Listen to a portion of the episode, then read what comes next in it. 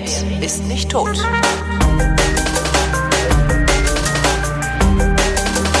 Ich spreche heute mit Hanna. Hanna ist Volkswirtin, ihr Blog heißt Beyond Milchmädchen und auf Twitter findet ihr sie unter dem Namen 700 Sachen. Am 13. Juni hat sie getwittert, die Welt möchte bitte dringend eine Grundlagenvorlesung über das Eurosystem besuchen. Dann habe ich auf den Link geklickt, da ging es um äh, Target 2 Salden. Dann habe ich mir das durchgelesen und dann ist das passiert, was mir fast immer passiert, wenn ich einen Artikel bei der Welt gelesen habe. Ich fühle mich hinterher irgendwie nicht schlauer. Daraufhin habe ich dann Frau 700 Sachen angeschrieben und gefragt, ob sie mir das erklären könnte. Und genau das wird sie jetzt hoffentlich tun oder zumindest versuchen. Guten Abend, Hanna. Guten Abend. Was ist Target 2? Mm, Target 2 heißt, also Target heißt Trans-European Automated Real-Time Gross Settlement Express Transfer System. Mhm. Und es macht? Es dient dazu, Überweisungen im Euroraum abzuwickeln. Also es heißt Target 2, weil es der Nachfolger des Target-Systems ist. Wenn ich jetzt äh, Geld an irgendwen in, in, weiß ich nicht, Euroraum, äh, in Belgien überweisen will, dann Genau. tippe ich doch einfach nur eine IBAN ein und schiebe das Geld darüber. Mhm. Aber was macht deine Bank dann? Die schiebt das Geld nach Belgien. Nein. Ähm, was die Bank macht, ist, dass sie das Geld an die Zentralbank sozusagen überweist, also Bundesbank. auf ihrem Trend an die in diesem Fall an die Bundesbank, genau. Mhm. Also dass es auf dem Bundesbankkonto deiner Bank äh, gutgeschrieben wird und dann auf dem Bundesbankkonto der Bel zugehörigen belgischen Bank wiederum gutgeschrieben wird. Wie Moment, die belgische die- Bank hat ein Konto bei der Deutschen Bundesbank? Nein, bei der belgischen Bundes Der äh, belgischen Zentralbank. Zentralbank, okay. Also die Bundesbank und die belgische Zentralbank gehören ja beide der EZB an. Also die nationalen Zentralbanken sind alle Teile der EZB. Mhm. Und nur die nationalen Zentralbanken überweisen sich tatsächlich gegenseitig Geld. Die, ba die einzelnen Geschäftsbanken handeln immer über die nationale Zentralbank. Warum? Und Also Ähm, könnten die nicht direkt über die EZB handeln? Das wäre doch wesentlich effizienter, oder nicht? Das wäre, also ja, das könnte man machen. Ich denke, dass das auch erwogen worden ist. Aber das Eurosystem ist natürlich ziemlich groß und ähm, es wird deshalb auf vielen Schultern verteilt letztlich. Also die äh, einzelnen nationalen Notenbanken haben eben ihre eigentliche Funktion in der Geldpolitik ja aufgegeben und sind aber jetzt sozusagen Vollstrecker der Geldpolitik der EZB. Das heißt, die EZB an sich besteht aus den nationalen Notenbanken. Wenn du Eurosystem sagst, meinst du alle Länder, die äh, den Euro haben und im im Euro bezahlen? Also Eurosystem heißt alle eigentlich alle diese Institutionen, die zu, zur Abwicklung des Euro da sind. Also der Euroraum sind sind die Länder, die dazugehören, und das Eurosystem sind äh, alle Institutionen, die wir brauchen, um den Euro abwickeln zu können. Also die EZB, der Eurorat und die nationalen Geschäftsbanken. So, und jetzt sagt dieser Artikel, die ähm, Target 2 Salden der Bundesbank wären fast eine Billion Euro groß. Ähm, das heißt, irgendwelche anderen Banken schulden der Bundesbank eine Billion? Äh, rechnerisch, mh, ja, im Prinzip schon. Wie soll denn das gehen? Das ist doch mein Geld, das von, von hier nach Belgien geflossen ist. Mhm. Im Prinzip ja. In dem Beispiel, was wir hatten, würde ja dann die Bundesbank der belgischen Nationalbank Geld schulden. Also da würde ein Targetsaldo aufgebaut zwischen der Bundesbank negativ in dem Fall und der belgischen Nationalbank positiv, weil die belgische Bank schüttet das Geld aus, was die Bundesbank ihr überweisen müsste. Ähm, der springende Punkt dabei ist, dass diese Überweisung nicht tatsächlich, also dass nicht tatsächlich Geld von hier nach da gebracht wird.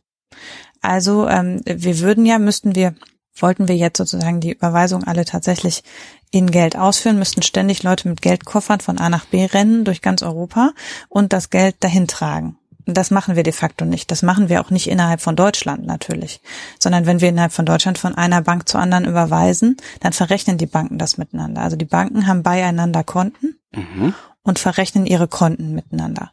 Also wenn jetzt, weiß was ich, die Deutsche Bank und die Sparkasse irgendwo ähm, haben am Tag mehr als eine Überweisung miteinander abzuwickeln und die kumulieren also alle Gutschriften auf und alle alle Forderungen und dann am Ende des Tages gucken sie, wie viel zwischen ihnen noch über ist an Saldo. Mhm. Und bei den Geschäftsbanken läuft es normalerweise dann so, dass die über Nacht sich dann einen Kredit Kredit gewähren über den jeweiligen Saldo und am nächsten Tag fangen, rechnen sie es quasi wieder oben drauf. Also die übertragen das immer an den nächsten Tag. Wenn das ein Kredit ist, zahlen die dann auch einander Zinsen? Ja, die Geschäftsbanken untereinander äh, ähm, innerhalb eines Landes ähm, leihen sich dann über Nacht das Geld und würden dann auch für die Nacht jeweils Zinsen bezahlen. Das ist der Zins am Interbankenmarkt. So funktioniert es innerhalb der meisten Länder zwischen den meisten Geschäftsbanken. Okay. Es kann passieren, dass es Banken gibt, die beieinander kein Konto haben, weil die so gut wie nie miteinander Transaktionen machen müssen.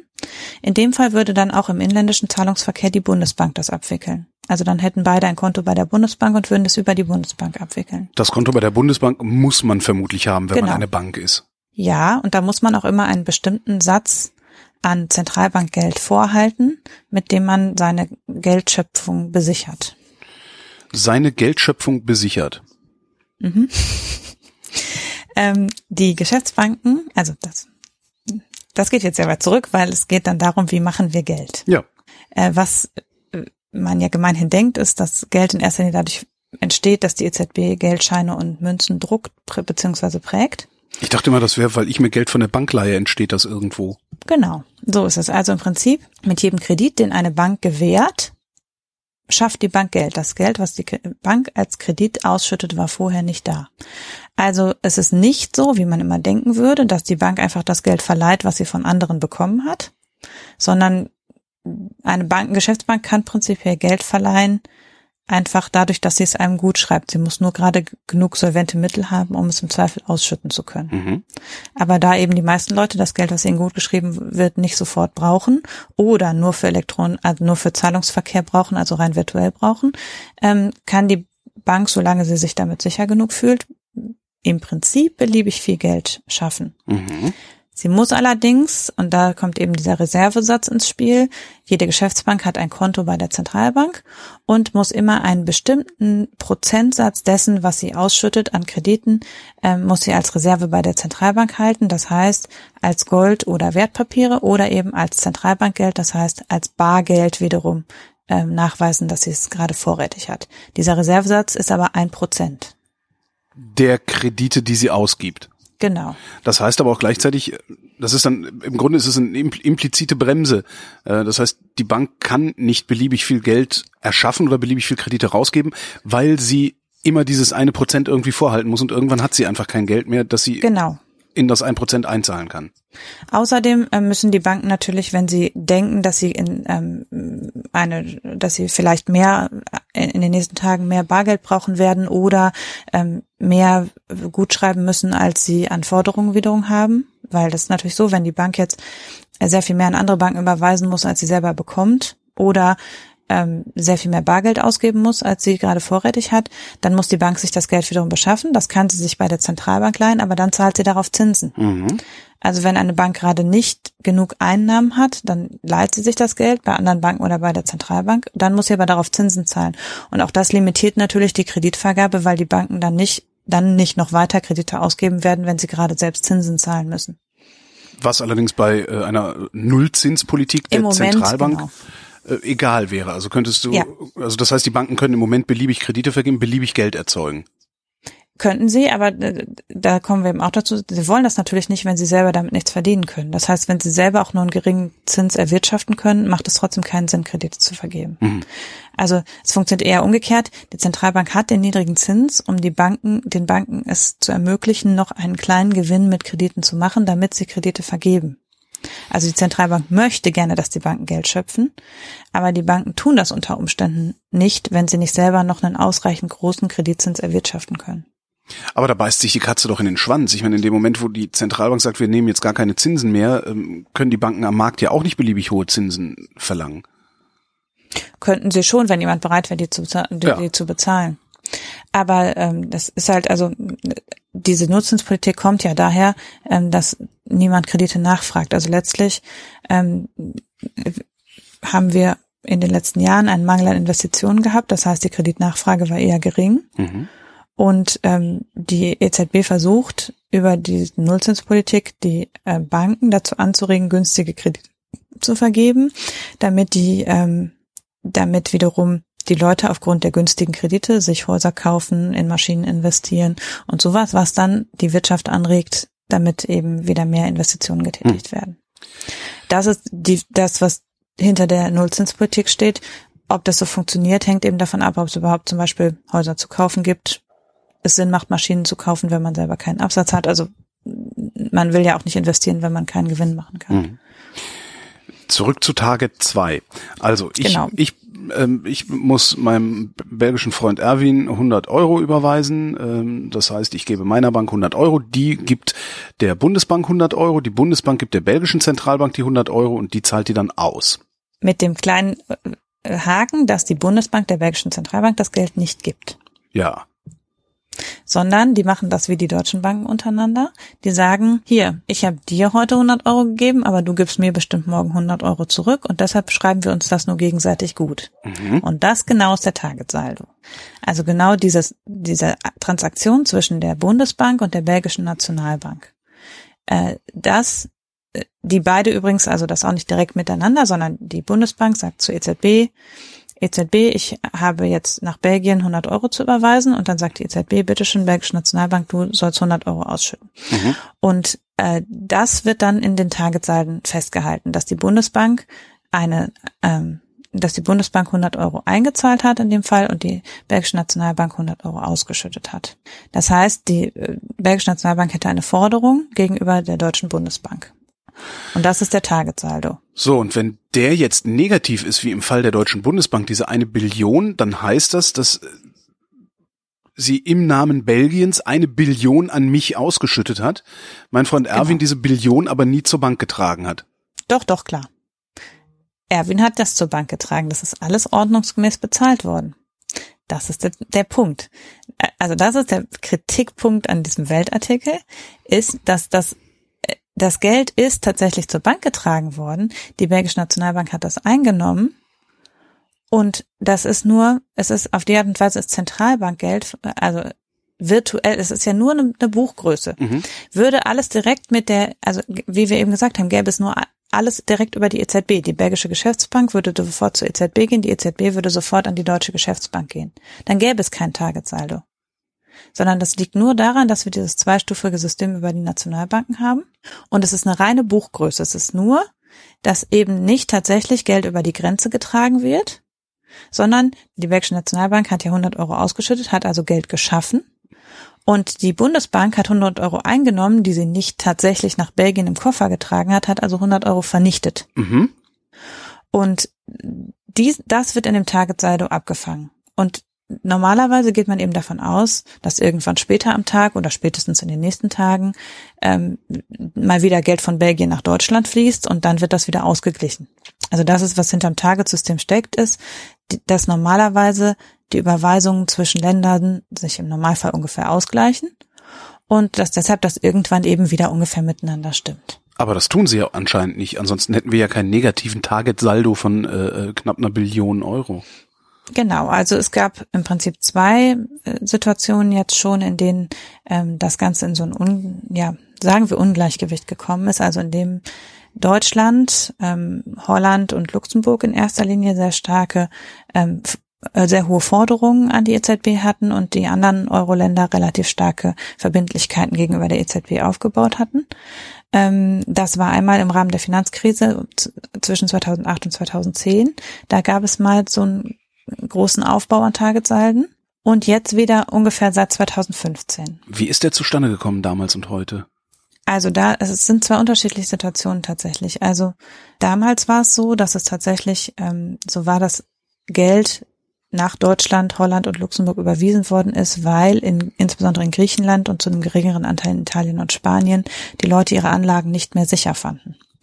Also, also die, dass Leute die haben nicht, ihre Konten geräumt und das Geld. Genau. Okay. Und haben das in deutschen Wertpapieren angelegt. Mhm. Das heißt, die haben ein Konto bei einer deutschen Bank eröffnet und haben das Geld nach Deutschland transferiert, weil sie dachten, dass das Geld, oder tatsächlich natürlich, dass deutsche Wertpapiere als sicherer galten und sie also dann deutsche festverzinsliche Wertpapiere gekauft haben. Dafür brauchten sie ein Konto in Deutschland. Und also haben sie das Geld von Griechenland nach Deutschland transferiert. Mhm. Und dadurch hat natürlich Griechenland sehr viel, ist in Griechenland sehr viel Geld vernichtet worden dann. Ja. Und in Deutschland ist sehr viel Geld ausgeschüttet, geschaffen worden, ausgeschüttet worden. Das heißt, ähm, Deutschland hatte eben sehr, sehr viel Geld dann wiederum an Geschäftsbanken aus, also die Deutsche Bundesbank hatte sehr viel Geld an Geschäftsbanken ausgeschüttet. Ähm, die, Die Kohle ist sie eigentlich hätte von der griechischen Okay. Nationalbank bekommen müssen. Das Geld, beziehungsweise die Buchung, also das Geld ist aber nie nach Griechenland zurückgeflossen, sondern dümpelt sozusagen hier noch rum in der Bundesrepublik. Nein, das ist tatsächlich zurückgeflossen. Ach. Also nach dem, nach der, Fin- dem Abbau der Finanzkrise sind die Targetsalden wieder kleiner geworden. Okay. Ähm, weil einerseits natürlich ähm, in Griechenland durch die ähm, dann durch die Hilfspakete und so weiter sind wieder Investitionen nach Griechenland geflossen. Und Mit allem, was Europa wiederum nach Griechenland überwiesen hat, sinkt ja der Tagessaldo, äh, Tagessaldo wieder. Also mit den ganzen, ähm, mit den Wertpapierankäufen und den ähm, und den Überweisungen an Unterstützung durch den IWF und, und die EZB ist ja, geht der Tagessaldo ja auch zurück, weil Ja. ja. Geld nach Griechenland überwiesen worden ist. Das heißt, dadurch ist der Tagessaldo wieder geschrumpft, nicht auf null, aber sehr viel kleiner geworden. Dann aber jetzt um 2015 sowas rum ist der Tagessaldo wieder gestiegen. Und der Weltartikel verkauft das ein bisschen so, als sei es auch wieder so eine Kapitalfluchtgeschichte. Ja. Also das ist zumindest das, was, also was ich im Prinzip daraus vor allem gelesen habe, ist eben, dass die sagen, ja, die Italiener, jetzt machen die Italiener das Gleiche, jetzt schaffen die ihr Geld hier rüber und jetzt geht das wieder von vorne los. Mhm. Es, es gibt aber keinerlei Anhaltspunkte dafür, dass es eine Kapitalflucht aus Italien nach Deutschland gibt. Ja, aber woher kommt das denn dann? Mm, Es gibt zwei weitere Möglichkeiten. Okay. Also neben einer direkten Überweisung einfach von Auflösung eines Kontos im Ausland und Einzahlung hier im Inland, ähm, ist natürlich auch jedes Handelsgeschäft targetwirksam. Also wenn eine italienische Firma bei einer deutschen Firma etwas kauft, Mhm. dann muss die italienische Firma nach Deutschland Geld überweisen und kriegt dafür aber Waren. Und auch dann wird natürlich eine internationale Überweisung getätigt. Das passiert der gleiche Mechanismus.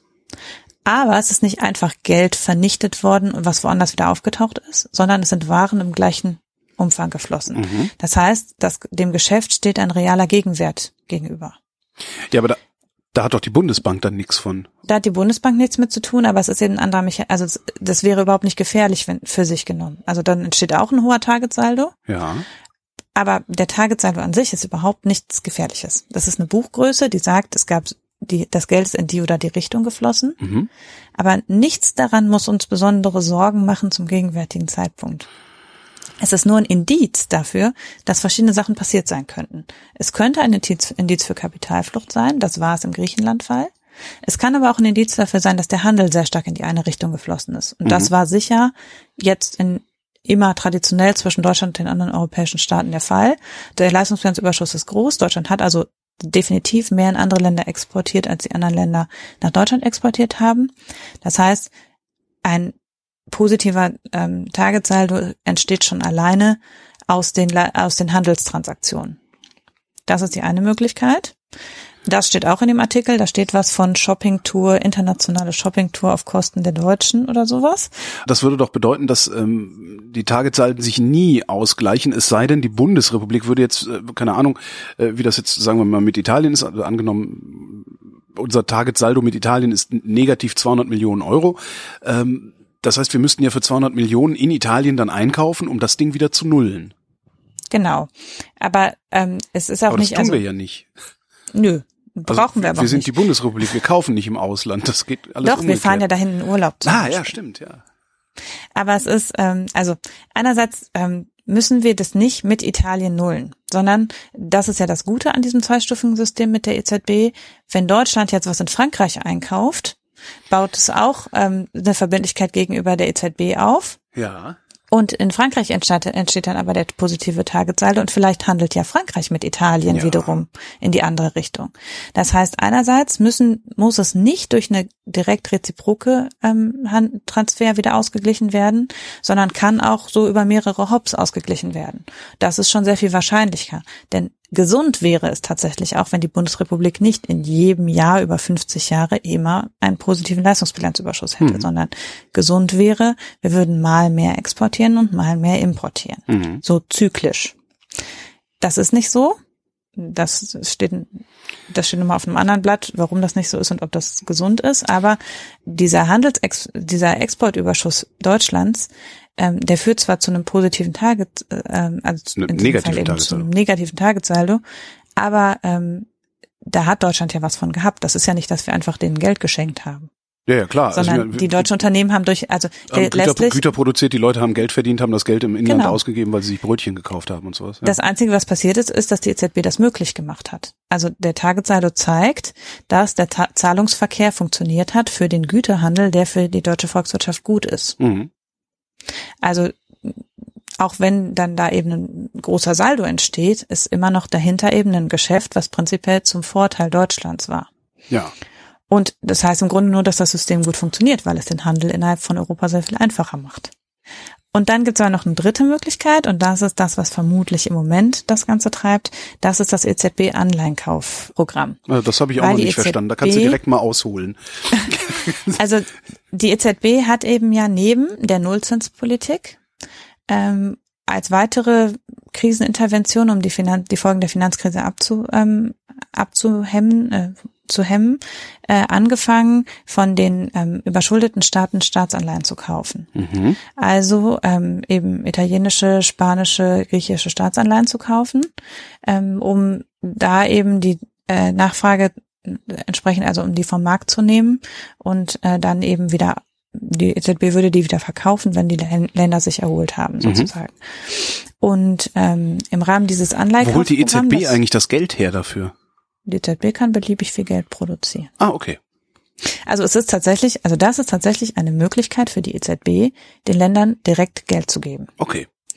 Indem sie einfach Geld produziert. Die EZB hat auch keinen Reservesatz, die kann so viel Geld produzieren, wie sie möchte. Mhm. Und die nimmt einfach, die schafft Geld und nimmt dafür Wertpapiere vom Markt. Also okay. Also sie nimmt die Anleihen vom Markt. Damit steigt der Wert der Anleihen wieder. Die Länder sind also nicht, es sind quasi keine Schrottanleihen mehr, weil die Nachfrage danach Klar, gestiegen -hmm. ist und die Länder sind flüssiger geworden, weil sie eben Geld für die Anleihen mhm. bekommen haben.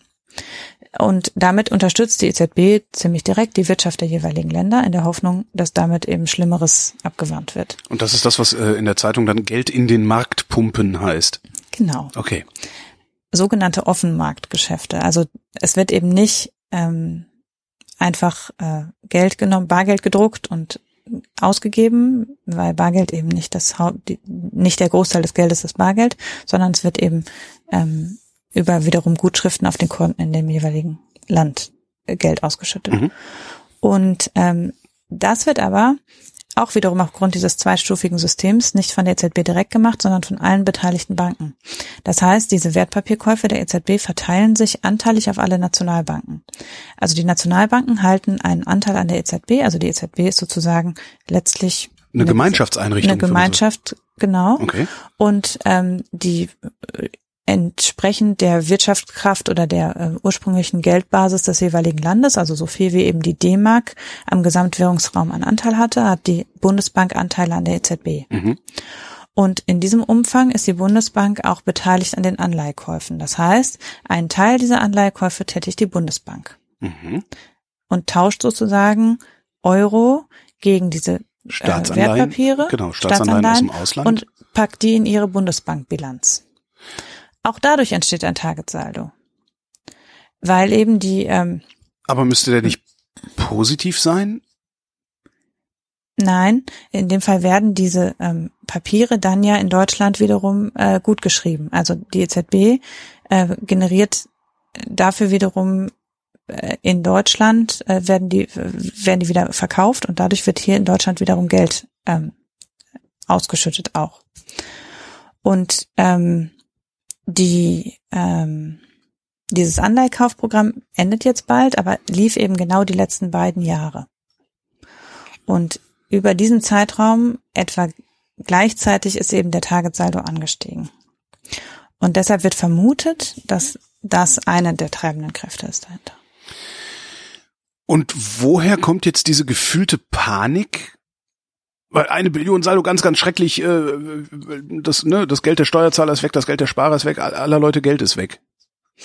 Ähm, ja, also diese Panik kommt, würde ich sagen, aus der rechten Ecke der Gesellschaft. Mhm. Ähm, also das ist einfach was, was sich von Eurokritikern extrem gut instrumentalisieren lässt, ah. weil ähm, das, äh, diese Targetsalden können, wenn man es ein bisschen mies deutet, als Kredit, als zinsloser Kredit interpretiert werden. Mhm. Also dadurch, dass eben ähm, Geld an der einen Seite vernichtet wird und an der anderen Seite gutgeschrieben wird. Aber das funktioniert, das, Entschuldige, das, das, die Interpretation als zinsloser Kredit würde dann doch eigentlich nur bei Anleihekäufen funktionieren, die ja möglicherweise nicht so viel wert sind, wie die EZB dafür ausgegeben hat.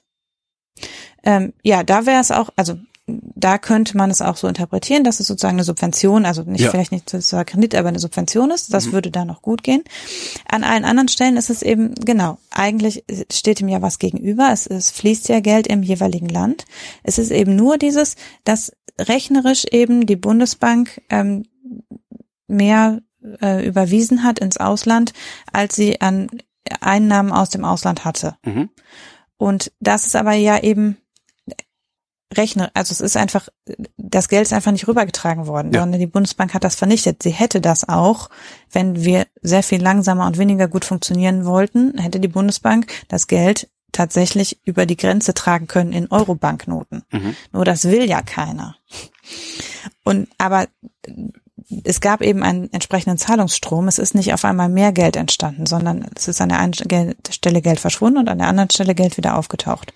Und es muss eben nur irgendwann wieder Sorge dafür getragen werden, dass sich das wieder umkehrt, weil dadurch sich das Zentralbankgeld innerhalb der Eurozone verschiebt zwischen den Nationalbanken. Also diese Anteile, die die Nationalbanken an der EZB hatten, mhm. verschieben sich natürlich, wenn die eine Nationalbank immer mehr Geld vernichtet und die andere Nationalbank immer mehr Geld ausschüttet.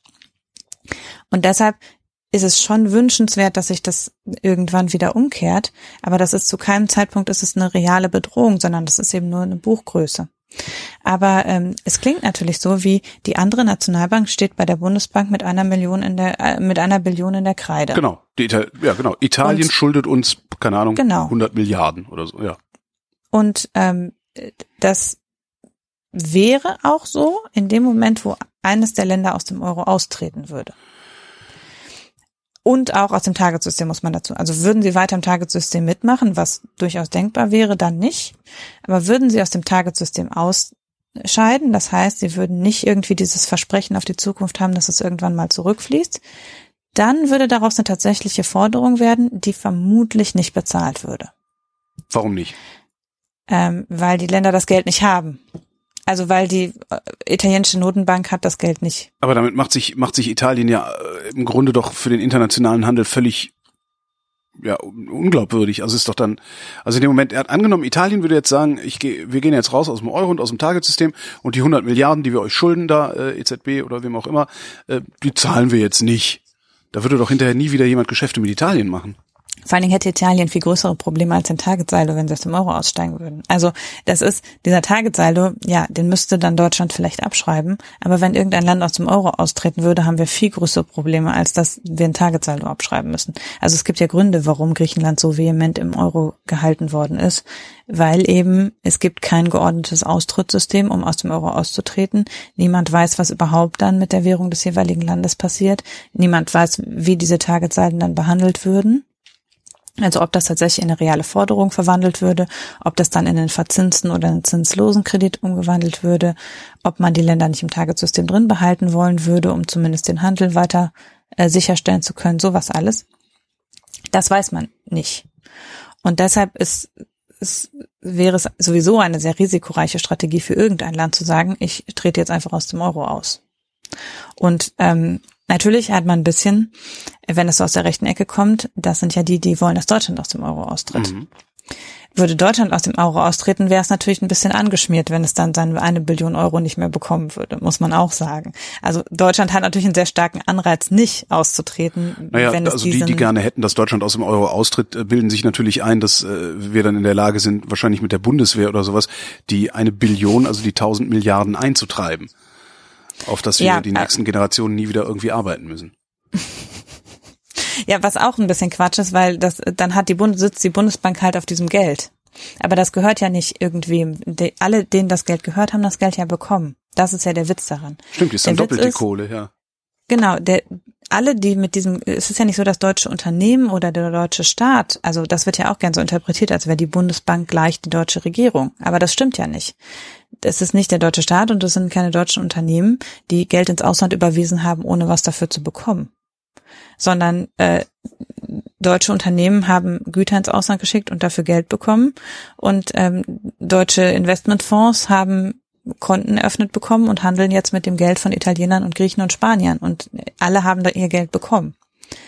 Das Einzige ist eben, dass die Bundesbank, würden wir jetzt aus dem Euro austreten, auf diesem Posten in ihrer Bilanz sitzen würde und dann keine Gewinne ausschütten könnte, weil sie erst eben diesen, diesen immensen Anteil an Forderungen in ihrer Bilanz wieder ausgleichen müsste. Hm.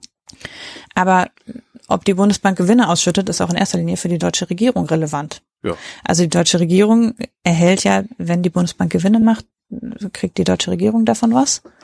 Und äh, für das wäre also für den deutschen Staat mittelbar negativ, wenn die Bundesbank keine Gewinne ausschütten würde. Aber mh, die Bundesbank könnte sich auch aus vielen anderen Gründen überlegen, keine Gewinne auszuschütten, sondern zum Beispiel eben einen Rück Rücklagen zu bilden oder irgendwas anderes. Die Bundesbank darf nämlich machen, was sie möchte. Also die Bundesbank untersteht nicht der deutschen Regierung. Ja. Ist, ist dann das Eurosystem also es hört sich so an, als wäre das Eurosystem so designt, dass man es gar nicht auflösen kann. Ja, das ist tatsächlich ein bisschen so, dass sich niemand so richtig, also ähm, über ein, man könnte das ganze Eurosystem vielleicht auflösen, aber den Austritt einzelner Staaten, das ist nicht mitgedacht worden, das stimmt.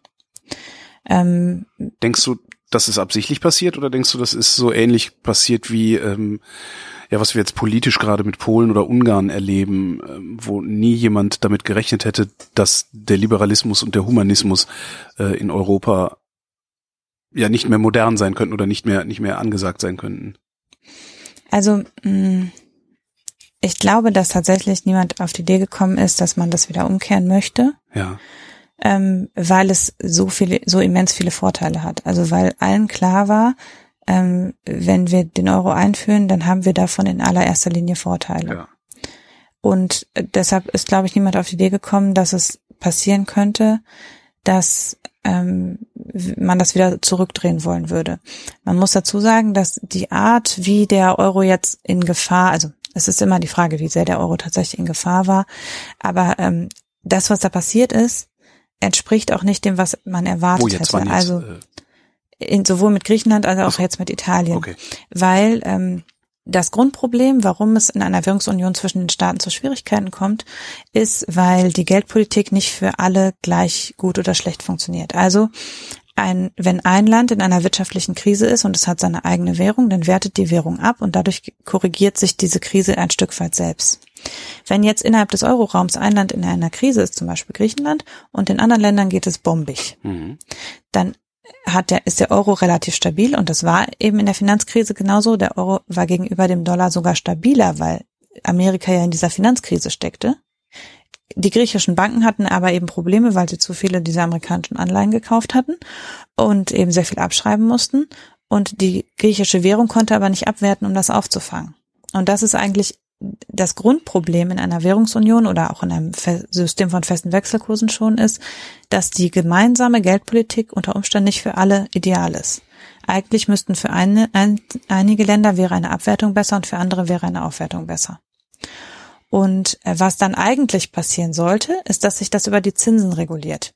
Das heißt, dass das, was nicht über eine Abwertung passieren kann, dann auf der anderen Seite darüber passiert, dass eben die Staatsanleihen dieser Länder eben mit einem entsprechend hohen, äh, deutlich höheren Zins gehandelt werden. Ja, aber dann müssen die Länder auch genug Geld haben, diese Zinsen überhaupt erstmal zu zahlen. Das war im Falle Griechenlands ja, glaube ich, nicht unbedingt. Ja, möglich, aber oder? zunächst mal war es so, dass relativ lange Zeit äh, Griechenland viel sich viel zu viel geringerem äh, Kurs verschulden konnte, als gerechtfertigt gewesen wäre. Mhm. Also über lange Zeit ähm, ist diese griechische Finanzkrise ein Stück weit an der Öffentlichkeit vorbei passiert. Das heißt, Griechenland konnte sich mit diesem, äh, ja, mit dem Ruf des Euro quasi relativ günstig verschulden und ähm, hat dadurch einen relativ großen Schuldenberg aufgehäuft, bis dann irgendwann sie nicht mehr so günstig an Geld kamen. Aber dann war es eben schon zu spät. Weil offenbar äh, die, die Wahrnehmung der einzelnen Euro-Länder als für sich genommene ähm, Risikofaktoren sozusagen ja. ein Stück weit nicht funktioniert hatte. Aber das ist doch eigentlich, ist das nicht eigentlich auch wünschenswert, dass, es, dass die Eurozone als ein Risikofaktor wahrgenommen wird? Ja, das ist wünschenswert, aber nicht realistisch, weil die Eurozone. Interessen. Nee, es ist auch einfach, wir sind zu verschieden. Okay. Also ähm, die, aber die Bundesrepublik Deutschland in sich ist doch auch schon sehr verschieden. Ja, und es ist auch sicher innerhalb der Bundesrepublik, also zumindest rund um die Wiedervereinigung so gewesen, dass auch die deutsche Geldpolitik nicht ideal für alle Regionen war. Mhm.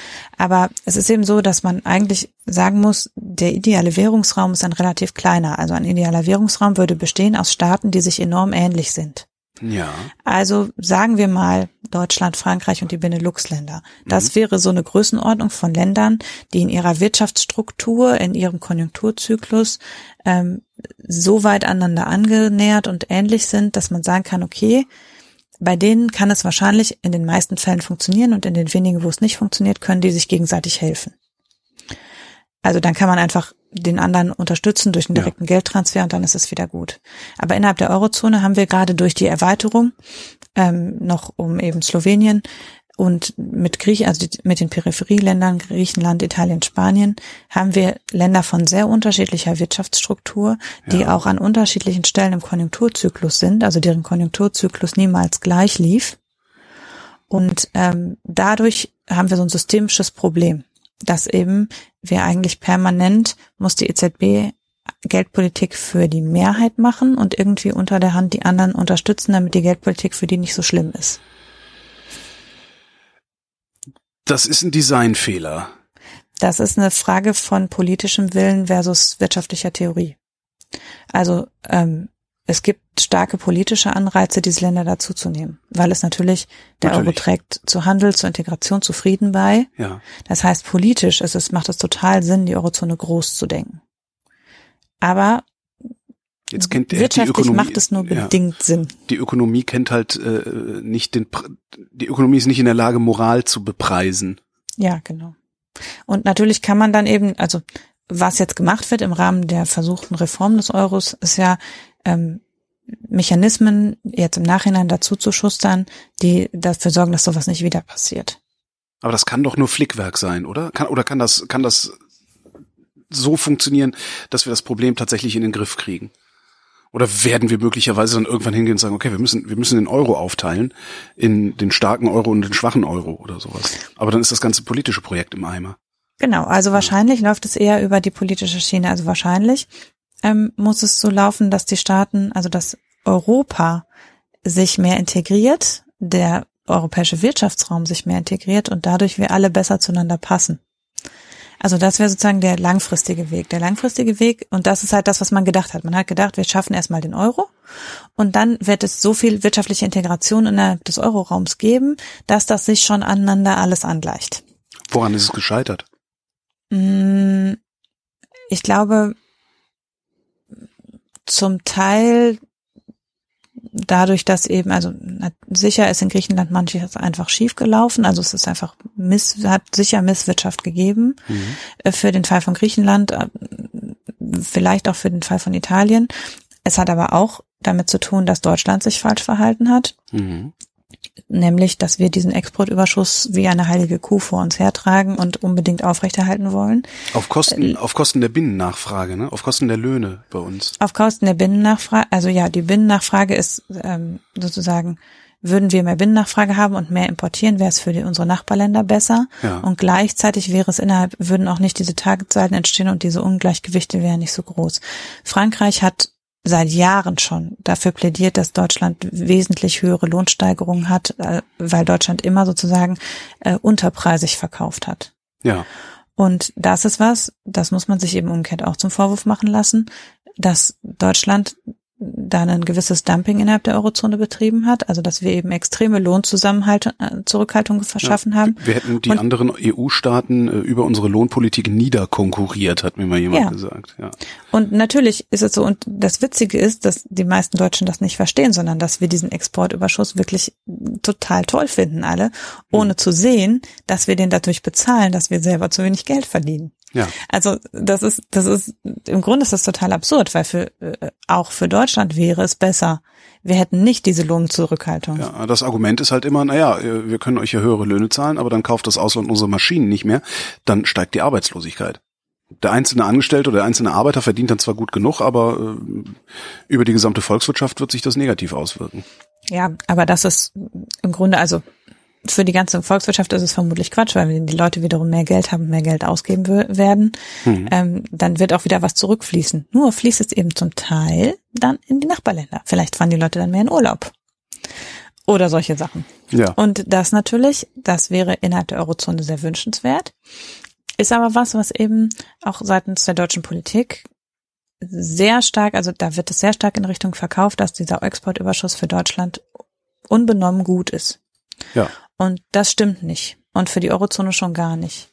Und gleich, weil gleichzeitig haben wir diese Politik der schwarzen Null auf der anderen Seite, mhm. die dazu führt, dass wir zum Beispiel einen massiven Investitionsrückstau äh, haben. Staatlicher Seite. Von staatlicher Seite. Die, mit anderen Worten, die, unsere Infrastruktur bröselt genau. weg, obwohl wir eigentlich Kohle wir haben kein hätten, Breitband, ja. Wir haben kein Breitband und die Straßen bröckeln, genau. Ja. Und das, und das alles hätte Deutschland schon lange in Angriff nehmen können. Das hätte dazu geführt, dass wir nicht diesen Exportüberschuss haben, dass wir nicht diese Targetsalden haben, dass wir unter Umständen eben auch ausländische Arbeitskräfte beschäftigt hätten, dass wir vielleicht im Ausland Dinge einkauft hätten wie Zement und Baumaterialien und sowas alles, die durchaus eben zum Beispiel in Griechenland produziert werden. Mhm. Und auf die Art und Weise ähm, hätten wir auch insgesamt den Konjunkturzyklus, weil wenn Deutschland dann eben im Boom auch investiert hätte, hätten mhm. die anderen auch an unserem Konjunkturzyklus teilgehabt. Und auf die Art und Weise wäre dieses, dieser Effekt vielleicht eher eingetreten. Aber wir machen eben innerhalb Europas schon auch immer noch viel alle unser eigenes Ding. Werden wir damit jemals aufhören?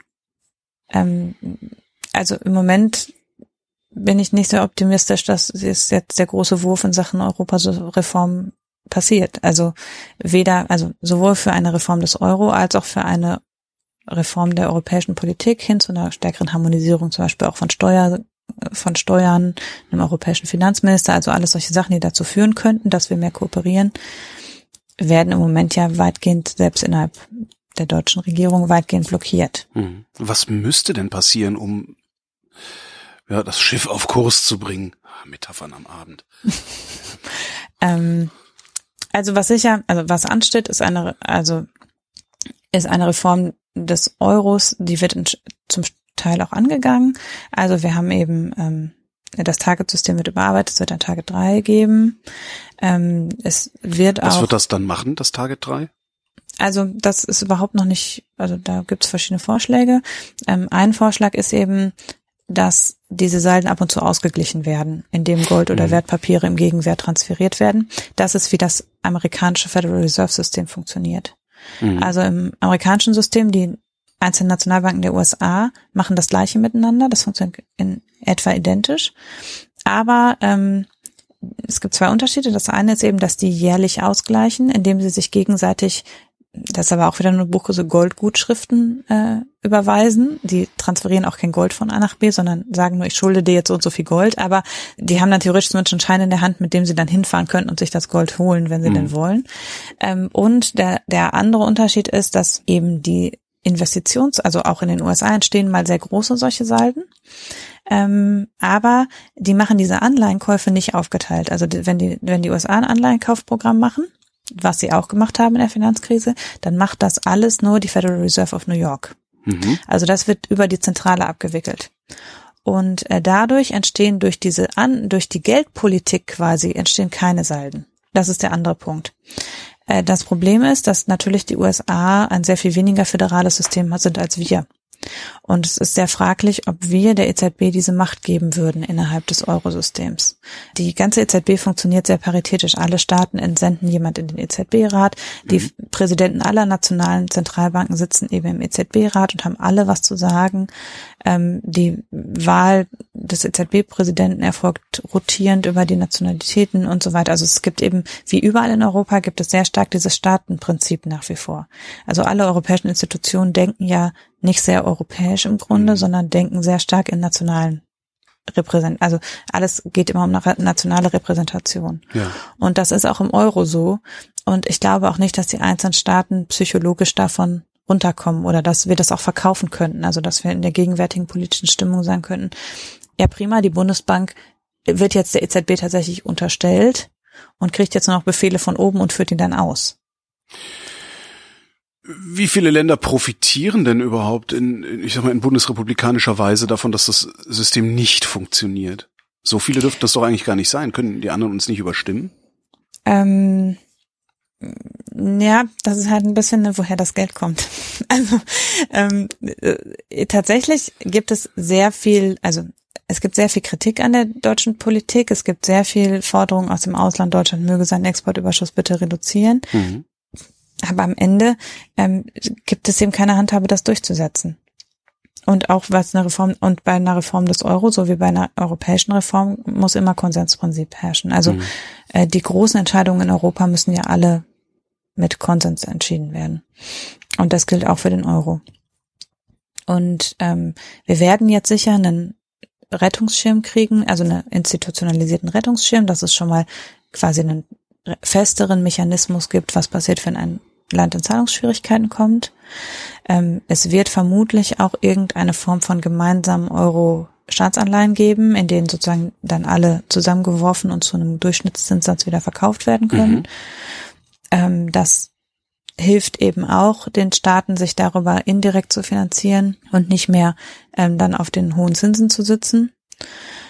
Das wäre dann so, also das wäre dann einfach die die wirtschaftliche Stärke der Bundesrepublik äh, würde dann sozusagen gepaart mit der wirtschaftlichen Schwäche Italiens ähm, und äh, der Zinssatz wäre durchschnittlich, also zwischen beiden genau. Ländern. Also nicht die sechs Prozent, die Italien zahlen muss äh, und auch nicht die ein Prozent, die Deutschland zahlen muss, sondern irgendwo in der Mitte. Genau. Okay. Also beziehungsweise das, was im Moment da kursiert, ist so ein Zwei-Tranchen-System, also dass es bessere und schlechtere Papiere gibt. In den besseren Papieren stecken eben dann viele deutsche, französische, luxemburgische Staatspapiere und relativ wenig italienische und spanische und in den etwas schlechteren stecken mehr, die haben halt ein höheres Risiko, aber immer noch ist dann eben gepoolt über, da sind dann auch ein paar Deutsche drin, das ist immer noch ein geringeres Risiko, als wenn man jetzt nur italienische Staatspapiere kauft. Mhm. Und sozusagen äh, darüber gibt's aber dann so, dass eben schon die Italiener, weil sonst gäbe es natürlich einen Anreiz, sich noch mehr günstiges Geld zu leihen. Also darüber Stimmt, wird ja. schon sichergestellt, dass es eben einen, so einen Risikoaufschlag gibt, aber der Risikoaufschlag ist eben geringer als am freien Markt. Mhm. Und das ist das, was im Moment so bisher als Entwurf im Raum steht. Wann das entschieden wird, muss man mal sehen.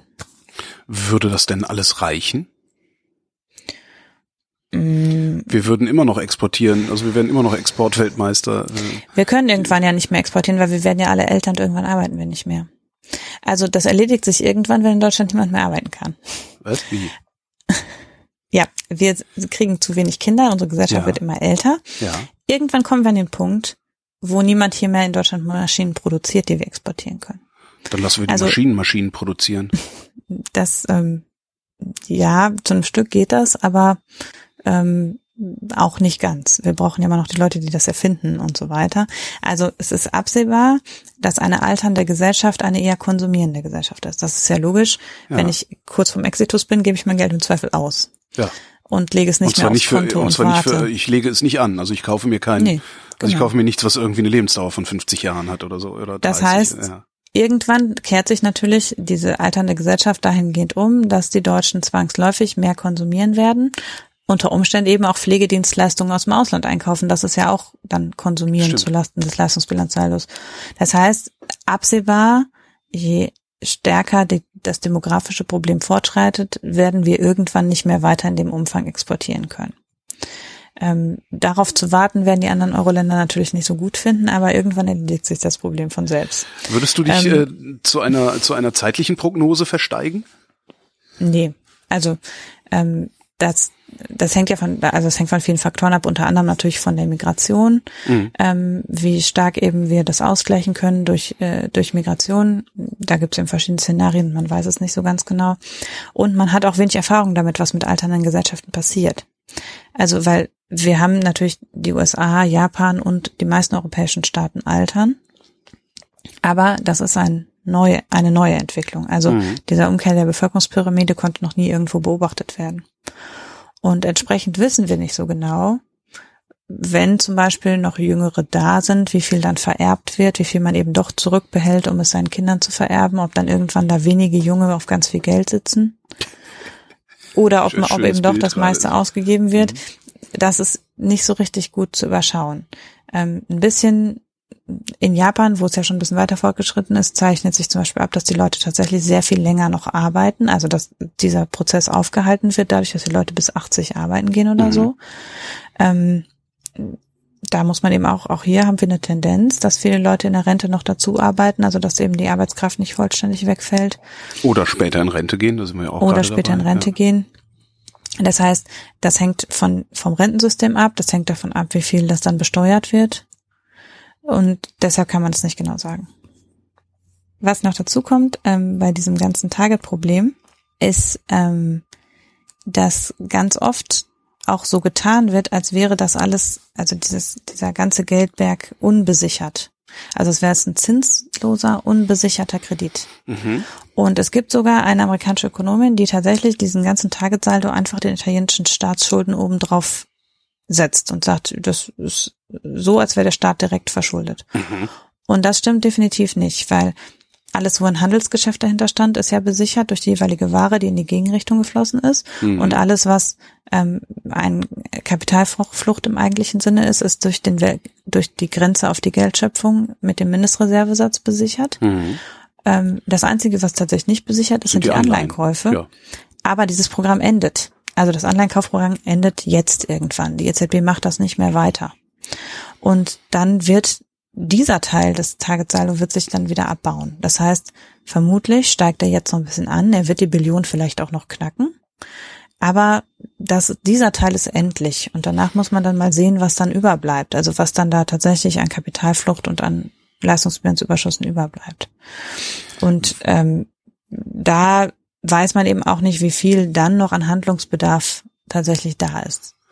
Kann uns das dann nochmal um die Ohren fliegen? Also wird Italien in der Lage sein, ähm, die Anleihen zurückzuzahlen? Also irgendwann müssen die ja das Geld zurückzahlen. Ähm, na ja, gut, sie werden sich, sie, sie können sich neu verschulden und davon dann die alten Anleihen bezahlen. Aber das ja, ja also bisher sieht es bei Italien nicht so aus, als würde es. Also bei Griechenland war es knapper, als es bei Italien im Moment ist. Okay. Ähm, und ich denke, dass es bisher bei Italien nicht wirklich so aussieht, als würde Italien gezwungen sein, aus dem Euro auszuscheiden die, natürlich hat Italien Man kann dazu gezwungen Regierung. sein? Ähm, was heißt, man kann dazu gezwungen sein? Also natürlich, wenn ein Staat ähm, zahlungsunfähig ist, mhm. dann ist das beste Instrument, was er noch haben kann, sein eigenes sein, selber Geld drucken zu können. Ja. Und dieses Instrument ist den Ländern im Eurosystem natürlich nicht gegeben. Die Länder können nicht selber ihr Geld drucken. Ja, aber angenommen, Italien würde zahlungs äh, angenommen, Italien würde zahlungsunfähig, die können doch nicht einfach aus dem Euro raus, weil dann haben sie ja das nächste, also dann haben sie ja tatsächlich das Verbindlichkeitsproblem. Ja, dann Und haben sie das die. Schulden sind die Schulden sind dann in Euro. Ja, aber dann würde wiederum die italienische Währung, die dann eingeführt würde, wäre dann so günstig und die, ähm, dass es extrem attraktiv wäre, in Italien zu investieren. Also mhm. es ist mhm. ja so, wenn ein Land dann eben abwerten kann, dann wird es spottbillig in dem Land zu investieren. Dann trage ich meine Euros dahin und die können mit meinen Euros meine genau. Schulden bezahlen sozusagen. Dann wird quasi, dann werden, wird es attraktiv sein, zum Beispiel Niederlassungen da zu gründen oder da zu investieren oder einen Teil seiner Geschäfte einfach über Italien abzuwickeln. Und dadurch würde dann Geld wieder, das ist bei Griechenland ja ein Stück weit auch passiert, aber dann würde eben Geld wieder nach Italien fließen und dadurch könnte, da würde dann auch wieder Geld zurück in die Schulden fließen können. Das ist so der Gedanke. Deshalb weiß man eben auch nicht, ob die, wenn da der, die Targetseiten nicht befristet sind in irgendeiner Form. Das ist auf jeden Fall eine unbefristete Verbindlichkeit. Mhm. Das heißt, vermutlich würde, würden die Europartner sagen, okay, wir stunden euch das mal auf 25 Jahre und dann gucken wir mal. Mhm. Weil dann ist es sehr viel wahrscheinlicher, dass über diesen Abwertungsmechanismus die Länder sich wieder erholen können. Das dann aber zu Lasten äh, des bundesrepublikanischen Staatshaushaltes, weil die Bundesbank das erstmal abschreiben müsste. Genau. In der Zeit müsste die Bundesbank eben ihren Anteil wohlgemerkt an den ja. Anleihen, das ist ja nicht alles, ähm, müsste die Bundesbank dann für die Zeit abschreiben, könnte eben keine Gewinne äh, ausschütten in der Zeit. Aber wäre denn nicht dann ein, ein Währungssystem, das es den Nationen erlaubt abzuwerten, ein viel wünschenswerteres als das Eurosystem? Ähm, das ist in gewisser Weise eine philosophische Frage. Also es ist so, dass ähm, wenn man zum Beispiel vergleicht in der Finanzkrise England und Irland. Mhm. England hatte eben die Möglichkeit, die eigene Währung abzuwerten und Irland hatte das nicht. Mhm. Diese Krise hat Irland sehr viel stärker getroffen als England. Die waren eigentlich im Grunde strukturell sehr ähnlich davon betroffen, aber Irland hat enorm viel länger gebraucht, sich davon zu erholen als England, weil das Pfund hat einfach um 20 Prozent ab, abgewertet. Ja. Und dann war das in zwei, drei Jahren gegessen. Ähm, also immer, wenn es brenzlig wird, dann wäre es vielleicht wünschenswert, für sich allein agieren zu können. Aber dieser Krisenfall ist ja nicht der Normfall. Mhm. Also man darf nicht vergessen, in welchem Umfang wir davon profitieren ansonsten. Der Handel innerhalb des Euroraums ist um über 50 Prozent gestiegen, seit wir den Euro haben zum Beispiel. Wir handeln heute viel mehr mit den europäischen Partnern und nicht mehr so viel mit außereuropäischen Partnern. Mhm. Ähm, es ist, es sind enorm viel, also enorm viel einfach an Geld, was vorher verloren gegangen ist für Transaktionskosten, für Überwe hohe Überweisungsgebühren, äh, für Umtauschgebühren, wenn wir eben Devisen umtauschen mussten und so weiter. Diese Kosten sind ja einfach weg. Mhm. Und das macht jetzt für uns, ist das nett, wenn wir verreisen wollen, aber für Unternehmen ist das richtig viel Geld. Also nicht mehr Devisengeschäfte absichern zu müssen, sich nicht mehr versichern zu müssen, dass wenn man in drei Monaten die Ware bezahlt, das Geld noch genauso viel wert ist. Das ist, das ist viel, das ist wirklich viel wert. Und wir hatten ja nicht umsonst in Europa schon vorher ein festes Wechselkurssystem, weil eben Stimmt, auch schon vorher, mhm. genau, auch schon vorher war klar, ähm, dass äh, Staaten, die so viel miteinander Handel treiben, davon profitieren, wenn sie fest zusagbare Konditionen untereinander haben. Mhm. Und ähm, natürlich innerhalb des festen Wechselkurssystems war es prinzipiell möglich, einmalig Abwertungen vorzunehmen, also eine Währung anders zu bewerten. Das ist ja auch ein, zwei Mal passiert. Aber ansonsten ist ein festes Wechselkurssystem fast nichts anderes als eine gemeinsame Währung. Also das, die Mechanismen dahinter sind die gleichen. Nur, dass man eben diese Notfallmöglichkeit hat, abzuwerten. Und ähm, es würde sicher auch wieder in Richtung eines festen Wechselkurses gehen. Und da ist dann vielleicht einfach die politische Botschaft hinter einer tatsächlichen gemeinsamen Währung die vorzuziehende, wenn man sieht, wie wenig die Unterschiede sind. Ähm, ich also mh, hm, gegeben der Wichtigkeit des europäischen Projektes insgesamt, hm. also der politischen Bedeutung, die Europa für den Frieden in dieser Region und für den Handel in dieser Region hat, ähm, würde ich immer sagen, ähm, man sollte lieber beim Euro bleiben und bessere Mechanismen entwickeln, mit Krisen umzugehen. Weil diese Krise 2008 schon eine ziemliche Ausnahme. Also es gibt, gab immer mal Finanzkrisen und äh, auch davor schon äh, alle 20 Jahre ungefähr. Aber in diesem Umfang, wie sie Europa getroffen hat, war sie schon ziemlich einmalig. Und man sollte eben nicht in eine Panik verfallen aufgrund von solchen Ausnahmesituationen. War sie einmalig im Sinne von, das passiert nicht wieder oder war es einfach nur die erste ihrer Art?